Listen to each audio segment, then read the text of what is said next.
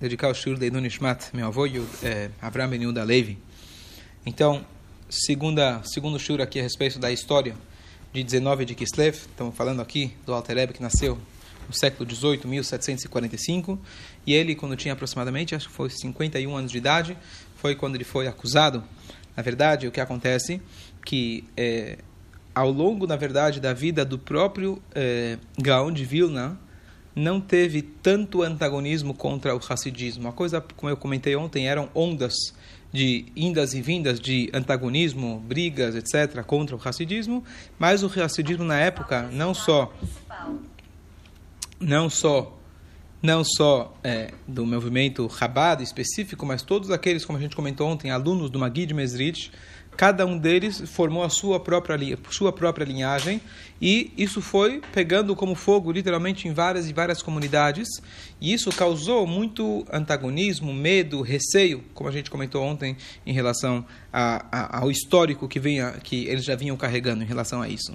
Então, depois do falecimento já do Gaon de Vilna, isso tinha acontecido depois do falecimento dele, alguns lituanos que realmente eram um pouco um pouco ou bem mais é, extremistas, eles viram que o, o movimento estava crescendo muito e não ia ter jeito deles com argumentos lógicos ou mesmo baseados em Torá e etc, eles não iriam conseguir vencer ou acabar com esse movimento. Então eles decidiram pegar um caminho, que esse caminho na verdade é, é talvez uma das maiores proibições da Torá, que é você delatar alguém para as autoridades. A gente sabe que hoje não existe mais pena de morte, mas uma das situações que a Torá permite você acabar com a vida de alguém, Deus nos livre, é quando alguém está te perseguindo. Se alguém vem te matar, você pode matar ele primeiro. E uma das situações que é considerado que alguém vem te matar, óbvio, tem que ver a, o país que se encontra e a situação, mas se alguém chega e fala para você, eu vou te delatar, ele, na verdade, está correndo risco de vida. Porque quando alguém chega, especialmente se pega numa, numa vamos pegar na, na China, por exemplo, alguém se fala, eu vou te delatar, né? Você está colocando o outro em risco de vida. Então, delatar alguém, fazer isso, isso que se chama em hebraico, moiser, Alguém que é um Moisés, essa é a pior coisa que existe. Infelizmente, ao longo da nossa história, teve muitas vezes judeus que se aliavam aos partidos antissemitas, seja lá qual foram, e eles, Deus nos livre, os piores de todos. Aqueles que delatavam, quem conhece na Rússia comunista, comunista aquele que chamava Svexia, certo? Que era o, o conselho judaico, que sabiam, conheciam os judeus e as práticas judaicas, e eles eram, Deus nos livre, aqueles que delatavam para as autoridades. Isso chama um Moisés. E eles, então, na época, decidiram, algumas dessas pessoas decidiram delatar o Alterebe, que na época era a Rússia czarista. E que tipo de, de delação eles iam fazer? Então, o Alterebe, na época, assim premiada, premiada, não sei se tinha prêmio, não sei se tinha prêmio, mas o prêmio para eles na época seria conseguir prender ou acabar com a vida, Deus nos livre, de um grande, grande influenciador desse movimento, que era o Rav Shneur Zalman de Liade, e dessa forma eles planejavam, se acabando, acabando com a cabeça, todo o resto ia acabar, Deus nos livre acabando também. É, e eles, então, o que acontece? O próprio Alter Rebbe, Rav Shneur Zalman de Liade, depois do falecimento do mestre dele, o Magid Mesrich, ele é, pegou para si mesmo o, um novo Rebbe, que era aquele que a gente estudou, fez um estudo rápido no outro dia, que era o Bal Pri Haaretz, o, aquele que escreveu um livro chamado Pri Haaretz, Rab Menachem Mendel, da cidade de Vitebsk, e esse Rab Mendel de Vitebsk se tornou o mestre do Alter Rebbe após o falecimento, falecimento do seu mestre. E esse Menachem Mendel de Vitebsk, ele fez aliar, ele foi para Israel, e o próprio Alter Rebbe também estava planejando ir junto com ele fazer aliar na época, e Hashem não permitiu que isso acontecesse, teve empecilhos no meio do caminho, e o Alter Rebbe entendeu que ele tinha que voltar. Mas esse colega ou professor dele, ele fez aliar junto com um grupo muito grande de Eudim que foram morar em Israel. E, mas o que acontece, você não tinha lá sornu, você não tinha nada que você tem hoje de ajuda para aqueles que chegam né, de fora.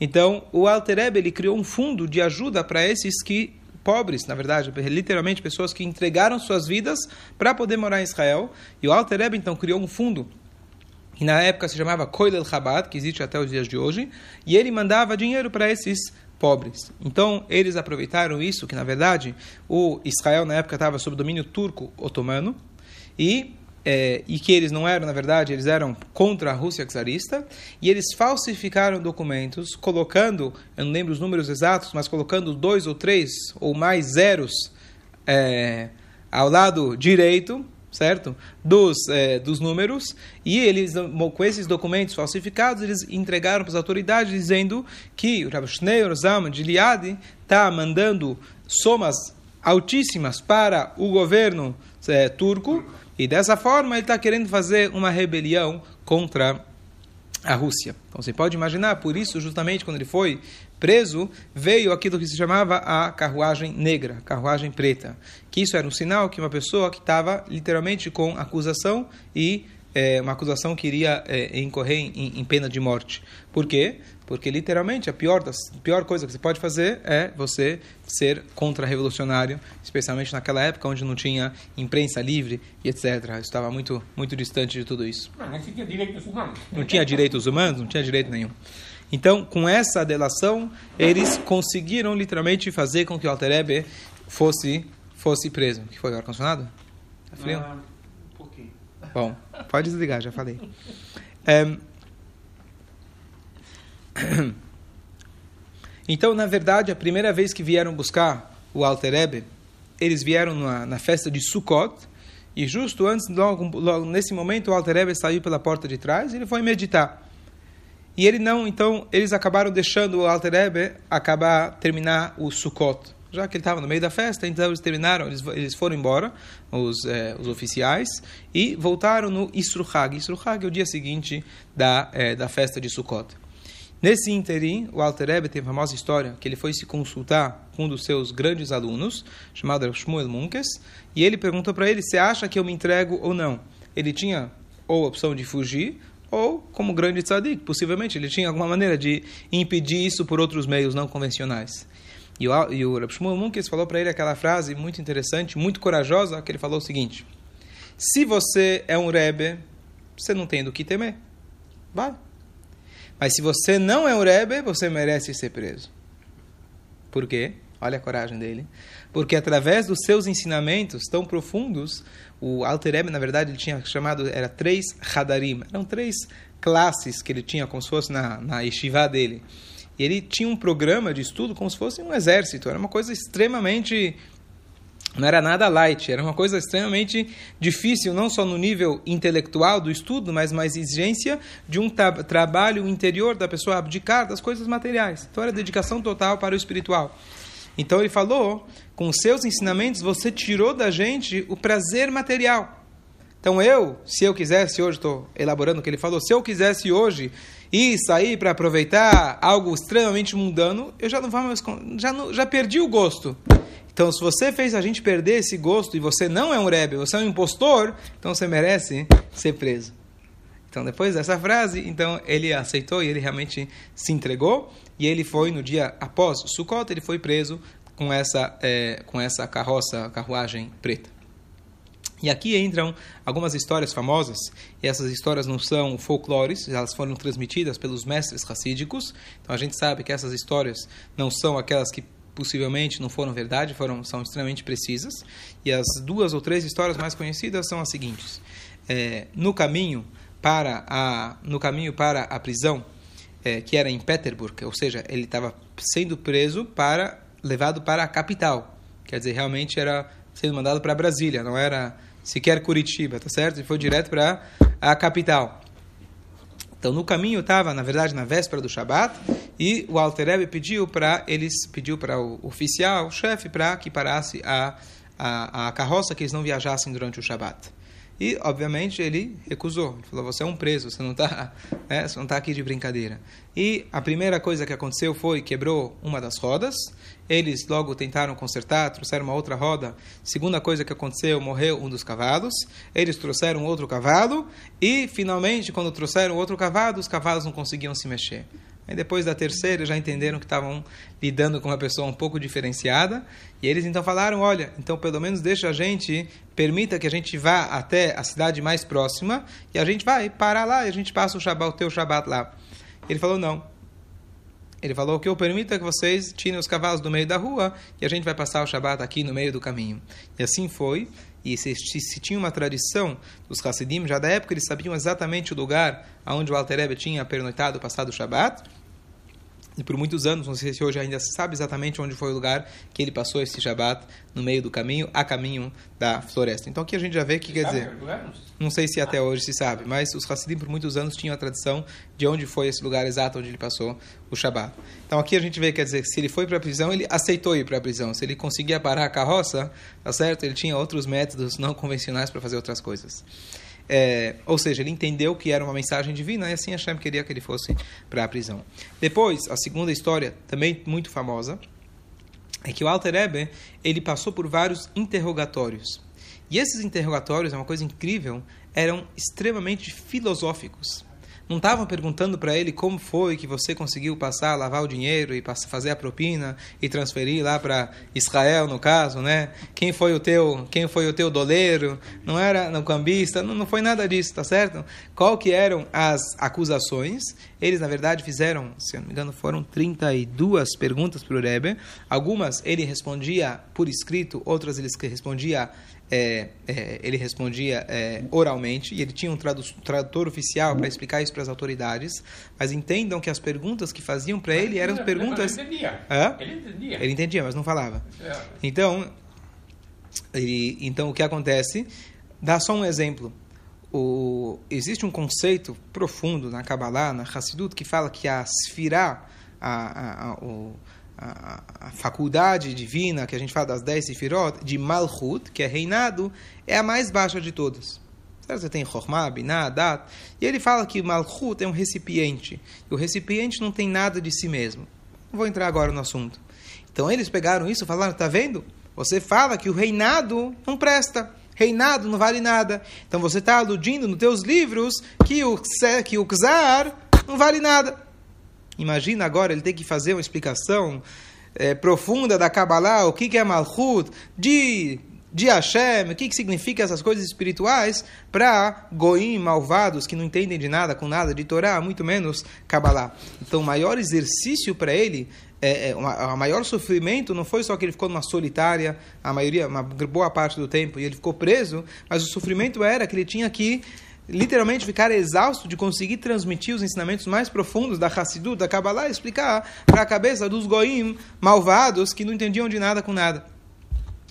Então, essa, essa foi parte. Então, uma das vezes, na verdade, ele era essa essa prisão que ele chama, que ele ficou lá, Petrobolsk, Petrovolsk, alguma coisa assim, é um nome difícil em russo, em Petersburg que até hoje essa prisão está lá e hoje se tem, na verdade, encontraram recentemente, quando tiveram, depois da, da, depois da queda do comunismo, tiveram acesso a vários vários documentos, e eles têm documentado hoje, acharam os documentos com a prisão do Alter Ebe, assim? com esses inquéritos e tudo, eles têm tudo documentado, porque a gente sabe que a Rússia sempre foi extremamente organizada, certo? Era um crime organizado, né? Então, eles têm tudo isso documentado, inclusive eles têm lá é, na entrada, tem um museu e etc., do Alter Ebe de cera, um judeu não pode fazer isso, a gente não pode fazer uma, uma estátua, nenhum tipo de forma, mas eles fizeram o Alter de ser, claro, atrair turismo, porque não traz dinheiro. Então, hoje se encontrou, encontrou vários e vários é, documentos é, de toda essa história, que a gente vê, né, uma prova, traz isso de uma maneira muito mais real. E é, então essa, uma vez que essa, essa prisão era de segurança máxima, ela ficava como se fosse uma ilhazinha. Ao, lá, em volta dela você tinha um, um rio que impedia que as pessoas eventualmente né, fugissem apesar que era quase impossível. Então, o Alter Ebe, quando ele, ele foi levado para vários inquéritos, como eu falei, interrogatórios, etc., investigações, e cada vez que ele ia para a investigação, que tomava às vezes o dia inteiro, a noite inteira, para deixar ele literalmente exausto, ele pegava esse barquinho, levavam ele, acompanhado dos guardas, para até o lugar onde era interrogado. E uma das vezes era, o Alter Rebbe viu a lua nova, e a gente sabe que após o sexto dia tem que fazer a brachá, da agradecer a Hashem pela lua nova, e ele pediu para o cara que estava é, é, comandando lá, conduzindo o barquinho, para que ele parasse. E o homem, ele falou, para que você precisa parar? Ele falou, para fazer uma reza. Óbvio que ele não parou, e de repente o barco parou. Ele pediu duas, três vezes e o barco parou. Bom, e a hora que o barco parou, ele tinha a oportunidade de começar a fazer a reza, mas por algum motivo ele não fez a reza. E aí o homem então passou um tempo e continuou a continuar andando.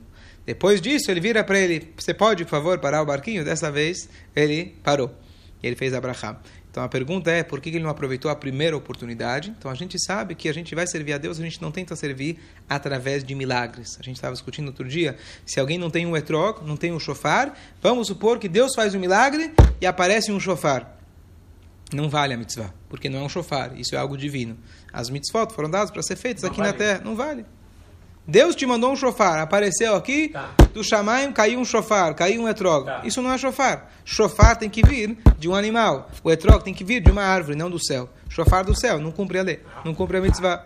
Mesmo que Deus mandou, tá certo? O que acontece? Então, o que acontece? Ele não queria se aproveitar de um milagre, de uma força além da natureza para fazer a. E a ideia, na verdade, é que a, a Torá, ela tem que entrar nesse mundo com as gdarim, com as limitações desse mundo. Não adianta a gente vir com milagres e querer transformar esse mundo e aí a gente faz mitzvah. Para isso, Deus não precisava ter criado o mundo. Então, ele fez o milagre que precisava para dar um choque no cara e aí sim Aí o cara entendeu, uma vez que ele entendeu já a grandeza de Hashem, etc., ele mesmo chegou a concordar de parar o barco. Essa é ideia, na verdade, da Torá. A Torá não, é, a Torá não vem quebrar as leis da natureza, pelo contrário. Nós temos a obrigação de estudar a Torá, entender a Torá e aplicar a Torá no mundo da maneira limitada ou como o mundo é. Uma coisa curiosa que aquele cara, que aquele cara que não era um judeu, ele falou: "Olha, eu vou parar", mas ele aproveitou a oportunidade e fez uma condição com o Rebbe, que se o Rebbe vai me abençoar e o Rebbe deu uma bênção para ele, ele ficou extremamente rico. Tá certo? Isso ficou. Então, é, ele fez uma boa negociação, o Rebbe abençoou ele e ele fez, e ele pôde fazer o Kiddush Levaná. As outras histórias, também muito famosas, assim que ele entrou na prisão, perceberam que ele era um grande tzadik, uma pessoa fora do comum. E então, duas, três histórias famosas. É, uma delas, que entrou um goi, que eram os ministros, e ele perguntou para o Alter Rebbe, ele falou, eu estudo a Bíblia, então eu queria, queria tirar uma dúvida, aí ele falou aquela famosa passagem, por que Hashem perguntou para Adam Arishon, Ayeka, aonde você está? Depois que ele pecou, comeu do fruto proibido, Hashem pergunta, aonde você está? Deus não sabia? E o Alter Rebbe então deu para ele a resposta que o Rashi diz.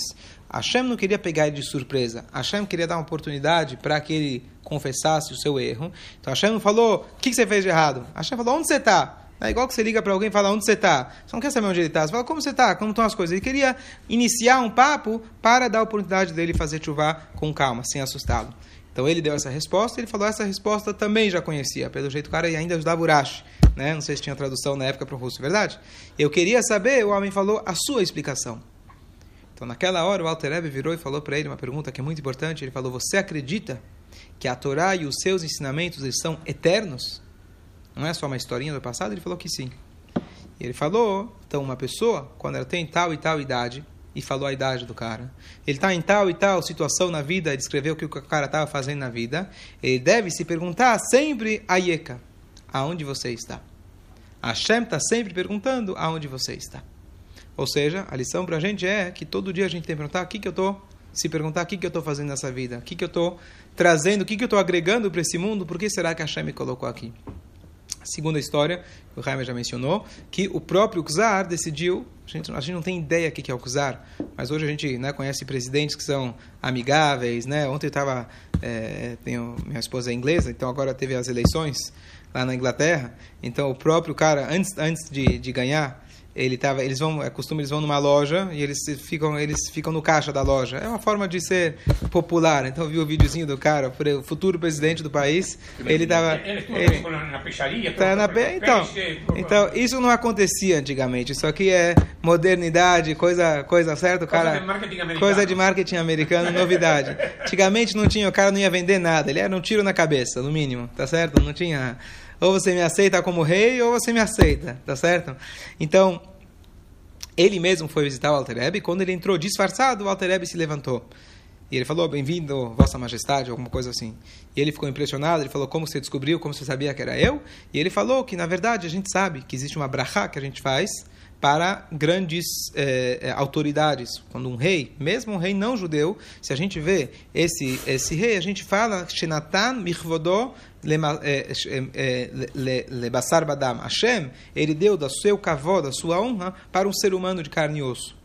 Então, quando você entrou, eu senti um, uma reverência tão grande como, como eu nunca senti. Então, eu tinha certeza que era a vossa, vossa majestade que entrou Então a gente está falando aqui de, de um outro nível de pessoa. A famosa história que chegaram para ele era no meio era no meio do dia e ele estava numa solitária, não tinha luz do dia. Falaram, por que você não está dormindo? Está no meio da noite. E ele falou, não está no meio da noite? Tá, é, estamos tal e tal horário do dia, sem relógio, sem nada. E aí eles ficaram impressionados, como que ele sabia o horário. E ele, a explicação que a gente tem é que, na verdade, cada hora existe um outro Ihud do Shem, Hashem. A gente tem os, os, trocadilhos que tem, na verdade, entre os nomes de Hashem, Yud, Kei, Vav, Kei. Cada hora você tem uma outra combinação divina. E pelas essas horas, pelas essas combinações, ele sabia o horário do dia, exatamente como a gente sabe o horário, né? Praticamente igual. Então, é, estamos falando aqui de alguém de outro nível. Por último, a história na prisão. E a outra história, que uma vez também, quando ele estava na prisão, vieram uma turma com os, os, cartógrafos, eles vieram, na verdade, com os mapas que tinham acabado de chegar na Rússia. É, eu ouvi a versão até que eram os mapas da Rússia, mas agora falaram que é o mapa do globo. É, eu vi ontem essa versão, não sabia. E vieram mostrar para ele estava tudo certo. Na verdade, quiseram fazer um truque com ele, testar ele. E na hora que ele olhou o mapa, ele apontou e falou: aqui está errado. Eles começaram a rir da cara dele, falando: como é possível você estar tá aqui na prisão e agora os mapas mais acabaram de sair, como que você sabe? E de repente eles foram verificar e viram que ele tinha razão. Eles voltaram impressionados e ele perguntaram: mas Rabino, como que o senhor sabia? Com certeza você não viajou pelo mundo, você não viajou pela Rússia, como você sabe? E ele falou que Hashem criou o mundo através da Torá. Está escrito Bereshit bara Elohim. No Beit do Bereshit tem um mapa de todo o universo, de todo o mundo. Eu olhei no Beit, eu olhei o mapa de vocês, eu vi que não estava batendo. Essa é a história. E de toda a história a gente tem que ter uma lição. Aqui a lição é muito clara. Nós temos que enxergar o mundo a partir da Torá. Claro, a gente não tem essa visão de poder olhar no Beit da Torá e enxergar o mapa do mundo. Mas a gente tem sim a capacidade de estudar a Torá e saber como lidar com todas as situações que a gente tem no mundo. Se a gente estuda a Torá, especialmente de forma profunda, de forma levar a Torá com afinco, a gente tem como enxergar, a, enxergar todas as situações do mundo e saber como lidar com elas. Por quê? Porque está escrito, está que alma. O Zohar diz, Deus olhou na Torá e criou o mundo. Então o mundo é o reflexo do que está na Torá. Então, se você quer saber como lidar com o mundo, você tem que olhar no manual que a Hashem fez. Não é apenas o manual, mas é a planta baixa do universo. Essa é uma das mensagens. Então, no dia de hoje, só para concluir, no dia de hoje foi quando o Alter Ebe, ele de fato foi, saiu da prisão, dia 19 de Kislev, e esse é o motivo da grande celebração, que a gente, ele saiu naquele dia, no dia seguinte ele foi, vou contar depois no próximo aula, que ele foi, acabou sendo levado para casa de um misnagre lituano. E eu vou explicar o que, que isso significa. Foi, ele falou que o tempo que ele passou na casa do Mitnaget foi pior é do que o tempo que ele passou. Não, na própria, na própria capital onde ele estava. Então, é, é, se Deus quiser, na próxima aula eu vou explicar por que, que esse momento que ele passou na casa desse Misnagat foi pior do que a própria prisão. E a gente continua na próxima, se Deus quiser.